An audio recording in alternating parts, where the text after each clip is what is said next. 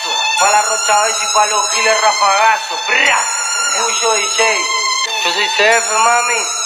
Atentamente, la banda de los millones. ¿Qué? ¿Ah? Que el agua pone para atrás, me miro arriba abajo, le gusto y me dijo papi, returro fronteo porque sé que no le da, esa lleva maquillaje y la mía anda enfierrada, pa' acá, pa' allá, flasha y le manda, se para de mano aunque sea en una banda, saben quiénes somos, ella sabe con quién anda, me sube la nota y la... Estamos con Gonzalo Bustos para hablar de Callejero Fino, para atrás la canción que estábamos escuchando, junto con Puyo DJ. Eh, nos interesa la música urbana, todo lo que tiene que ver con lo que surge de los márgenes en este programa se sigue y muchas veces nuestro compañero hoy ausente, Matías Rosuchowski, nos avisa antes. Tenemos la suerte de tener a alguien joven e interesado, curioso de estas, de estas cuestiones y nos, ha- nos hablan dos días antes que se muera la persona, por lo menos nos enteramos. Así fue como nos enteramos del Nova. El Nova. Eh, Cuando se murió ya sabíamos quién ya era. re sabíamos cómo rompió las pelotas con ese chico. Claro, total. Con el Nova, con elegante también al principio cuando arrancamos Al- con el al programa. principio, en el momento en el que se popularizan demasiado, Matu los deja de, los abandona, Claro. les suelta la mano, les suelta la mano. Pero acá ¿Cómo venimos se llama? Que escuchando. dijo la frase, eh, no me gusta más eh, Bad Bunny porque hizo un disco perfecto. demasiado bueno, dijo. Es demasiado bueno, no me gusta más. Eh, y acá se dice Palo Giles, ¿cómo es? Palo Giles bala para, para ¿cómo es? Para los giles rafagazo, para Para las pibas, ¿qué? ¿Cómo es? ¿Esa la tenés? ¿Cómo están? ¿Todo bien? Bien. Ese Sí, Gonzalo pero- Busto, por favor, bienvenido. ¿Todo bien? Bien. Eh, ¿Vos sos naturalmente interesado en este tipo de, de- de- de fenómenos populares de, de la música o lo, lo haces porque eh, es un lugar del mercado que hay que ocupar? No, eh, particularmente y más desde un lado personal incluso que profesional, la cumbia me gusta. Eh, he escrito cosas de cumbia como que no, no han sido publicadas. eh, y el Callejero Fino como que enseguida cuando... Nada, el primer hit me parece fuerte, más masivo, además de para atrás, es Tuturrito. Claro. Que el año pasado la rompe toda. Claro, con La Rey. Canción de la década. La hemos La canción de la década, sí. No del año, de la década. Bueno, yo, yo puse del año para mí. Eh, Hiciste, eh, de, el verano, del invierno y de todo el año, total. Eh, y yo llegué a Callejero por esa canción. De hecho, llegué tarde, medio que ya hasta había pasado como su furor. Eh, Igual llegué tarde, son tres canciones, ¿viste? sí, literal. No es que dos discos, son tres canciones. Y me parecía que había algo en el chabón que, que estaba muy bien. Había como. Sentía que en esa mezcla de trap y lo urbano había un, un gen de cumbia que, que no sé si se había perdido porque no estaba tan masivo. Eh, y después cuando te enterás un poco su historia, que, que empieza haciendo canciones eh, teniendo una prisión domiciliaria, sí, bueno, a ver qué hay ahí. Eh, y nada, y fue así que lo empecé a escuchar más, que, empezás a profundizar un poco en su música, que creo que va más allá de, de un hit como Tuturrito, tiene que ver, me parece, más con, con Pa' atrás, que es un poco hasta más oscuro. Y empecé a investigar su historia, qué sé yo, y nada, charlé con, con los editores de Rolling, y ahí se empezó a surgir como la posibilidad, ellos ya lo tenían un poco en radar, y terminó, bueno, siendo la etapa digital de, de este mes. Espectacular. ¿Cómo fue tu contacto con, con Callejero Fino? Eh, bueno, nada, esas cosas, un poco mostrando los hilos, se manejan por productora, por lo general, Claro. van- entras como por ahí. Yo pensé que era una IPF. Eh, no, en el IPF me En to- Hurlingham, ¿viste? Eh, pasé por la IPF de Derqui. Eh, nada, y la primera vez que, que charlo con él fue en la previa al Movistar. eh, Sí. Bueno, nada, en, un poco más, más bien en off, más que en plan entrevista, como conocernos, Claro, compartimos. porque esas notas son largas, vos te lo vas a encontrar muchas veces necesitas pegar onda. Exactamente. Y también hay algo de, de él que como que le gusta. Él, bueno, me contaba un poco en la entrevista que él antes de un fit quiere conocer a la persona. Sí. O sea, que se siente y Ah, se, toma una birra con alguien, se, se toma un fernet, charla, conoce y recién ahí empieza como a, a escuchar la canción y a, y a producirla. Eh, y bueno, un poco esto mismo hicimos nosotros. Eh, nos sentamos a charlar en, ahí en el back y estuvo muy bien. eh, fue como súper copado. Empezamos a hablar de posibilidades de cómo sería la tapa. Ahí, nada. Dijimos que bueno, el mejor lugar es, es tu casa. ¿La casa de Callejero sigue estando en Derqui? él no vive más en- ahí, en esa casa. sí vive parte de su familia y él vuelve como seguido, pero él se mudó a, a Zona Sur, creo que es. Ok. Y también hay algo que, cuando yo le pregunté por qué realmente el pibe no puede salir a la vereda. O No, sea, claro. Yo, eh, cuando fui a la casa, estuvimos toda la mañana haciendo las fotos y demás. Ponerle cinco horas y era. Hola, está el calle. Hola, desde nenes Claro. hasta. Que es un poco el fenómeno elegante, que es el ídolo popular de, del margen que se queda en el margen. Entonces, Sí. hay una cuestión ahí de identificación total con la gente. No es el artista que Emilia Mernes y, y no voy a llegar nunca a ella.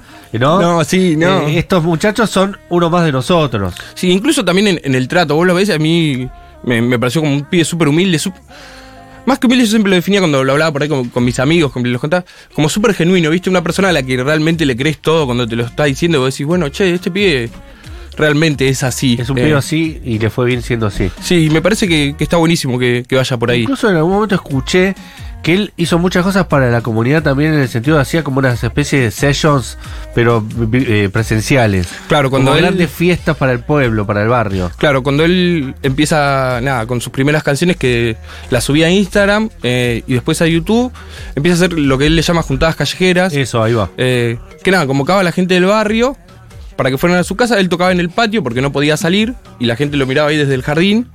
Eh, y tenían que llevar un alimento no perecedero que él se encargaba de repartir a comedores y merenderos del barrio. Eh, y así fue como nada, como fue surgiendo y este es el costado social que vos mencionabas.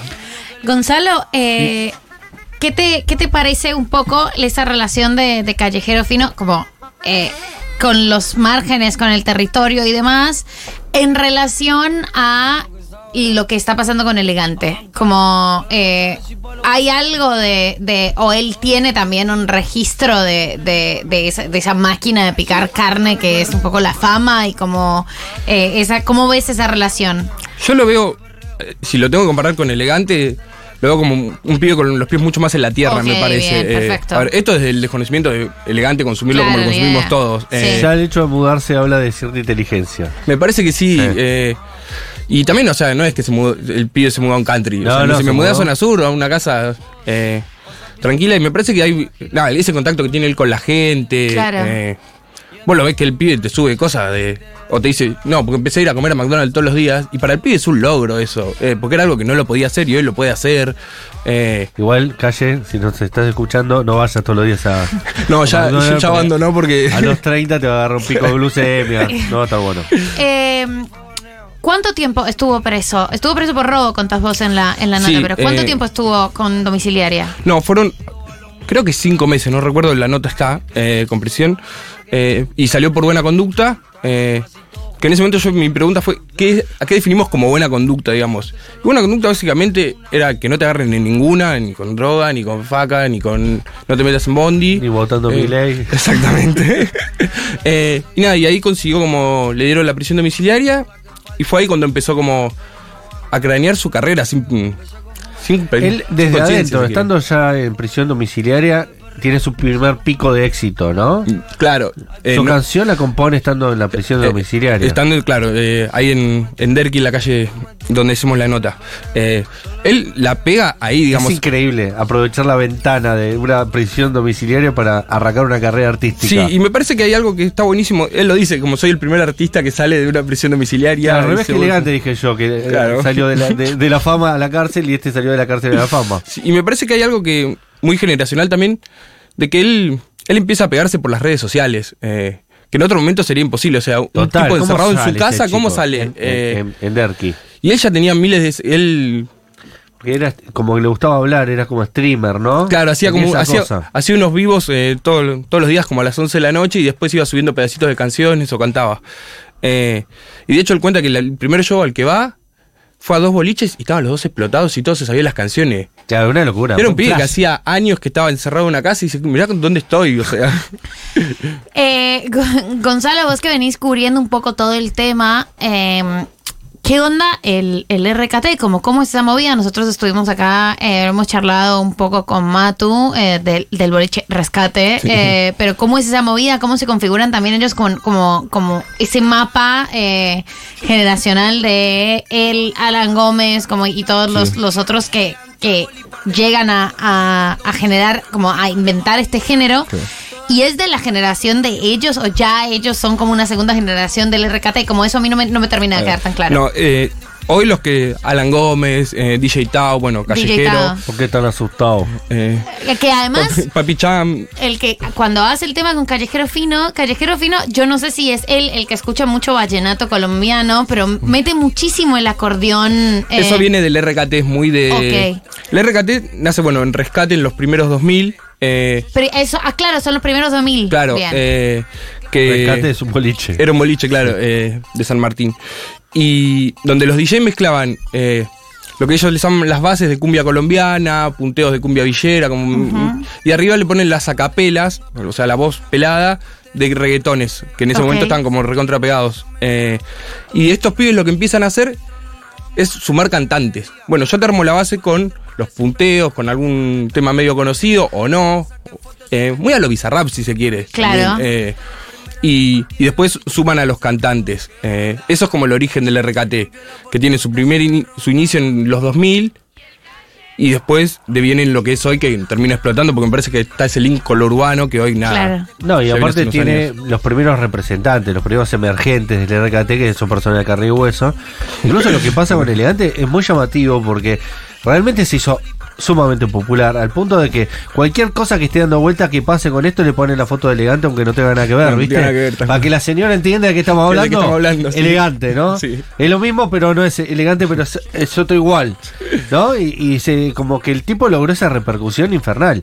Y que, que ya no tiene ni que ver con la música que hace, sino con casi una, un estereotipo negativo de, De- sí. de que, que lamentablemente es así. Bueno, acá lo hablamos muchas veces, que por la causa que él está preso, o estuvo preso hasta hace poco, ninguna persona está presa. Si tenés No. plata, si tenés abogado, y él tiene plata y abogado. Es decir, que la razón por la que él estaba preso era, Era una porque era razón famoso. absolutamente y, y pobre, Y pobre. ex pobre, pero tenía cara de pobre todavía, Sí. por eso tiene que estar preso, para que amedrente. Eh, te quería preguntar sobre el éxito internacional de esta movida, porque si uno piensa en los truenos, los Nicky Nicoles, Sí. los eh, la- la- las Casu, ¿no? Y uno sabe que tiene esa proyección internacional, eh, que, que son más exitosos incluso en algunos otros países que en Mal. Argentina misma. Eh, ¿Qué pasa con, con estos exponentes?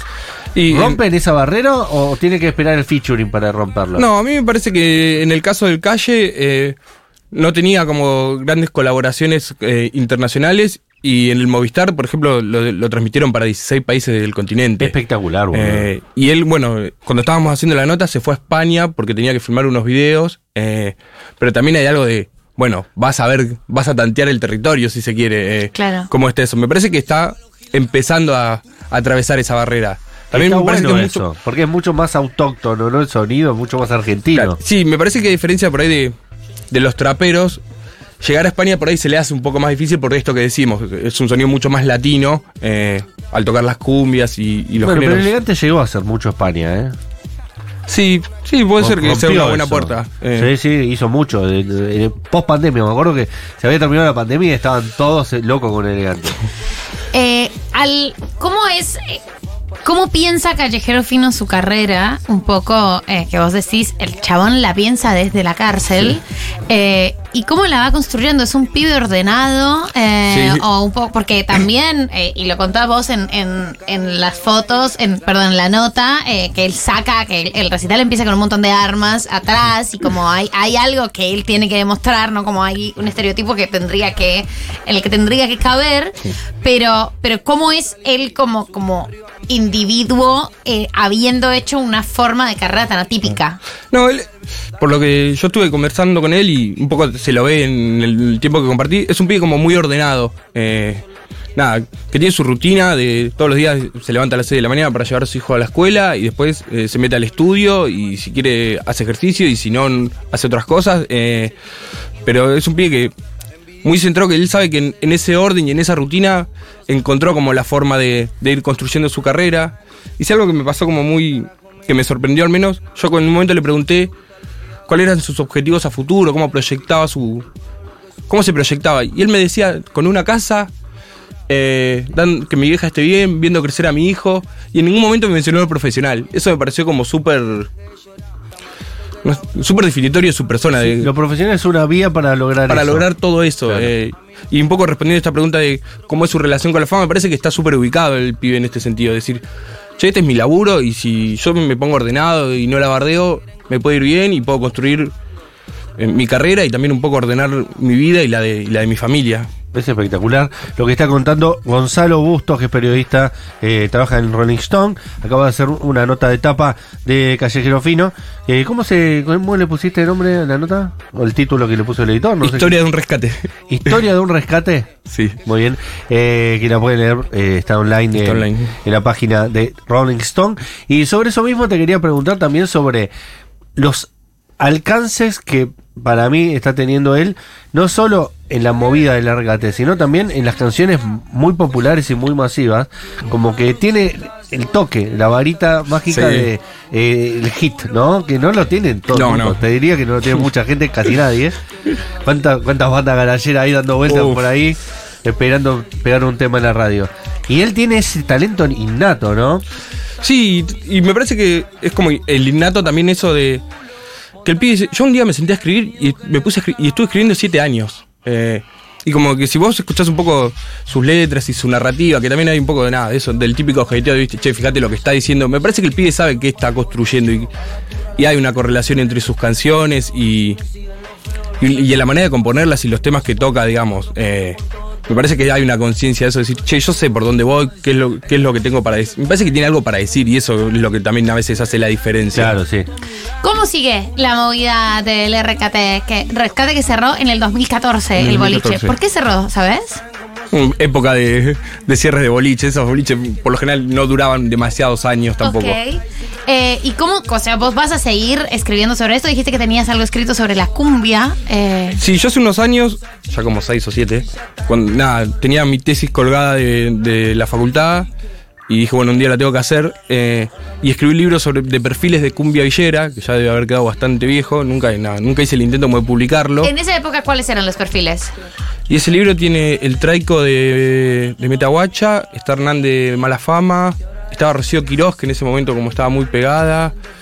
eh, el, el de Pala Ancha, que se me fue el nombre, eh, que en realidad falleció y la nota yo la hice con el hijo, pero reconstruyendo como el cantante original. Puede que haya alguno más que no esté recordando. ¿Y por qué no lo publicaste? Porque, Porque fue, es un laburo, mucho tiempo. fue un laburo, sí, debo haber estado dos años como escribiendo, eh, escribiéndolo, viajé con bandas, nada, la típica movida de te subís a una combi y vas de gira toda la noche. Eh, después nada, no tuve como muchos intentos de decir, "Che, bueno, a ver si este libro lo puedo publicar por tal o cual editorial. eh, y siempre como que me interesó un poco esa movida de, de escribir sobre eso. eh, de hecho, hace poco me preguntás como de cómo viene toda la movida. eh, hay algo que lo súper recomiendo, perdón si es un chivo, pero es si- Sin Miedo. eh, son unas sesiones de cumbia donde rescatan los clásicos del 2001, eh, que están muy bien esas, esas sesiones. Y me parece que hay algo que está buenísimo. Es esa gente que hace unos shows con mucha cámara, mucha producción. Exactamente. ¿Sin Eh, miedo? Sin Miedo se llama. Ok. Eh, Está en YouTube. está en YouTube. Con viejas. bandas viejas, claro. Tipo Eh, ráfaga, tipo, no sé, Sí, eh, Vagos negros. exactamente. Eh, tuvo Ricky Maravilla eh, y hay Le un montón ponen de- una big band y unas, unos fierrazos para filmar y hacen unos. que encima tiene una cantidad de reproducciones demencial. sí. demencial en YouTube. Están haciendo una. Y visualmente es muy lindo, también está muy bien filmado, tiene unas grandes cámaras. eh, me parece que hay algo de. Que en- tengo entendido, la verdad no lo tengo muy investigado, que viene un poco, tiene su origen eso de- en la mágica, que esa. Como nada, siento que hay una generación de los treinta y pocos eh, queriendo rescatar lo que fue la cumbia villera del 2001, que es con lo, con lo que uno, no sé, al menos yo era adolescente, era un niño pasando Claro. la adolescencia en ese momento, eh, y fue un poco con lo que yo me crié, eh, más allá de, de los clásicos del rock y todas esas cosas. O sea, a mí siempre me gustó como mucho la cumbia, eh, y eso me parece como algo copado que se está haciendo de rescatar la cumbia y, y hay un valor cultural, creo, en eso, de no es solo llevar, revivir un hit para tener reproducciones en YouTube, es, che, esto está vivo y, y representa un montón de gente todavía. Claro, toda, toda la generación, to- todos los que leímos cuando me muera quiero que me toquen cumbia. Y, lo, entendimos. Eh, pero un poco, vos mencionaste, no sé hace cuánto eh, fue este, esta escritura que hiciste, pero le calculo que no hace tantos años. Y eh, ¿qué ap- lo que no, no son, no todos sus artistas siguieron, como eh, casi muy pocos siguieron sus carreras. Sí, eh, Siguió Hernán, siguió Malafama. Siguió Malafama. Eh, ¿Qué más? Hernán siguió Malafama. Bueno, eh, Metahuacha sigue. eh, pero hay como un nivel de. Donde ya para esos pibes Son es como boy bands, ¿no? Son boy bands que están pensadas para el éxito instantáneo, rápido y después desecharlos, ¿no? Sí, pero me parece que hay un Incluso circuito la donde esas industria la bandas. piensa así también. Me parece que sí, que, que esas, esas bandas eh, tienen como un circuito donde. Nada, después donde si pegaste un solo hit, Ya está, podés hacer. si te eternamente puedes hacer cumpleaños de 15 hasta que te mueras. Exactamente. Pero bueno, ¿cómo se llamaban los, el- los grandes contrincantes de, de Pablo Lescano? Los pibechorros. Los pibes, ¿Qué pasó con los pibes chorros? Ah, ahí me mataste.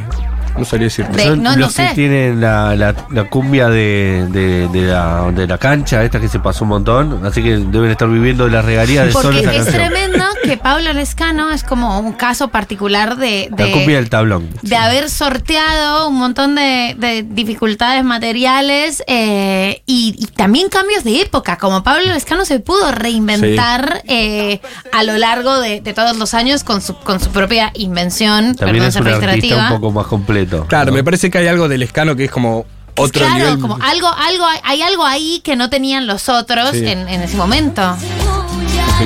Exacto.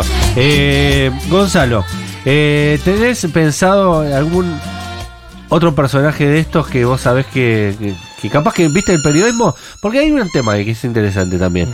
Que históricamente el periodismo musical en este país fue el periodismo de rock, ¿no? Sí. Es decir, a mí me gusta la Sole, por ejemplo. Y es muy raro que alguien diga, che, mirá, acabo de escuchar el último disco de la Sole, los vientos, está muy bien la producción. ¿Viste? Nadie eh, profesionalmente se toma el trabajo de escuchar otro género. Es como más que nada el rock, eh, de la revista especializada, de la crítica, de, de ese laburo, de la entrevista incluso. Eh, hay una generación que se está encargando de, de- de tomar los géneros Sí. urbanos con la misma seriedad que se estaba tomando el rock antes, porque si no, no venden más No una más, revista. claro. Porque ya el rock no existe, o no existe en los niveles de popularidad que existían antes, ¿no? Es decir, de alguna manera todo esto está ocupando el rol de que ocupaba en la década del 90 y 2000 el rock. Sí, Para me los pibes, digo, para sí, los jóvenes. Me parece que yendo al lado del periodismo, o sea, si no vas a lo que pasa hoy, que es el trap, por definirlo como muy a grosso modo, o sea, ¿cuántas veces vamos a contar a Fito? ¿Cuántas veces vamos a contar a Charlie? Eh, o sea, me parece que, que están súper contados, súper bien contados por grandes plumas, que son nada, las que nos curtieron a los de mi generación, si se quiere. Eh, pero también hay algo de nada, de tener en el radar y, bueno, ¿qué es lo que está sonando? ¿Y qué es lo que te llama la atención? A mí me parece que, que hay algo de, de todo el tiempo querer escuchar algo nuevo, al menos a mí eso es lo que un poco lo que me motiva, de escuchar algo nuevo, de leer una historia nueva de alguien que no la conozco. Eh, y por eso también llevo a Callejero Fino, me parece, en mi caso particular. Escuché un tema que, nada, en un, en un aleatorio de YouTube, dije, che, ¿qué onda esto? Eh, y después vas a Spotify y empezás a escuchar y por ahí te ¿Qué es llevas este un chasco. hit? ¿Qué pero es este hit? Acabo de cautivarme esta melodía. Y el tema era, el, el tema era tu turrito. Sí. y quedé conmovido. Eh, bueno, una, una pregunta sobre, sobre esto que, que decías de la escritura de estos otros artistas. Callejero acaba de hacer un Movistar Arena. Sí. Antes de eso, giraba por eh, en varias, varias noches, varios recitales por noche, o eso ya no se usa tanto. No, sigue, sigue girando. eh, de hecho, bueno, el día que hicimos la nota, se iba para Santa Fe. Bien. eh, pero no en esa cosa demencial. De- Claro. De, cuando recién salís. Y que también un poco me parece un signo de otra época. Sí, ¿no? Hay me algo parece ahí. que hay algo de. También es que la recaudación va por otros días. Ellos pueden hacer mucha plata con YouTube y con Spotify, eh, no necesariamente con el show en vivo. Aunque el show en vivo le suma. Sí. Pero antes era solo show en vivo y el representante se queda con el 80% y vos te doy el 20%. Sí, tal cual. y tenés que hacer 8 para hacer la guita que necesitas para pagar el alquiler. Eh, me parece que eso cambia porque los pibes son autogestivos, son los dueños de su obra, no la publican en editoriales, no necesitan los medios del pasado para reproducirla, ya son populares por su propio mérito, no necesitan a Magenta, ir a Pasión de Sábado, no necesitan el circuito de ir a, a bailar a 10 boliches por semana. Me parece que es mucho más justo para ellos incluso. Sí, tal cual. Y también me parece que nada. Que algo de si estos pibes apuntan al mainstream. eh, eh, hay algo que. Le quita fuerza si se quiere. A, a- tocas todos los fines de semana. Y Le quita- cuando haces un Movistar. Te quita la vida a veces, amigo. También. Eh, ¿Cuántos artistas espectaculares, Gilda, Rodrigo, han muerto Sí, por estar obligados a este sistema absolutamente cruel de, la música que no le permitía tiempo para tener ocio, que te permite crear, que te permite hacer canciones, te permite hacer una obra?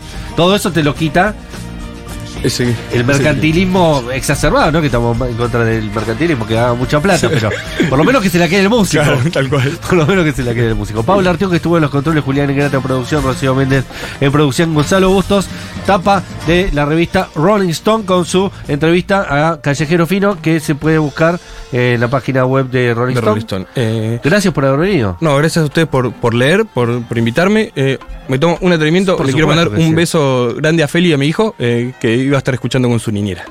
Ah, y a su niñera también. y a su niñera y a. Mili. Un beso gigante. Le mandamos un beso gigante. Un beso Están en La gigante. Plata, ¿no? Sí, está en La Plata, fanático de Callejero. Fino, Feli también. Ah, buenísimo. Te, te vamos a seguir leyendo. Eh, gran, gran nota, gran perfil. Claro, para eso está bueno tener hijos. Porque si no, se te pasa, ¿viste? Pero si tu hijo lo está escuchando, decís, No, no. ojo, ¿eh? El mío es chiquito, lo escucha, lo Ah, empezó a escuchar porque yo, Pero yo lo ¿viste qué manejé. pasa eso? Que hay una edad de tus hijos donde te trae lo Sí. nuevo. ¿Viste? Está Eh, bueno. Y te va a pasar a ti, totalmente. Ay, qué feo. todavía no, todavía no me siento viejo en ese sentido. Eh, gracias a todos por escucharnos. Volvemos a encontrar mañana. Chao.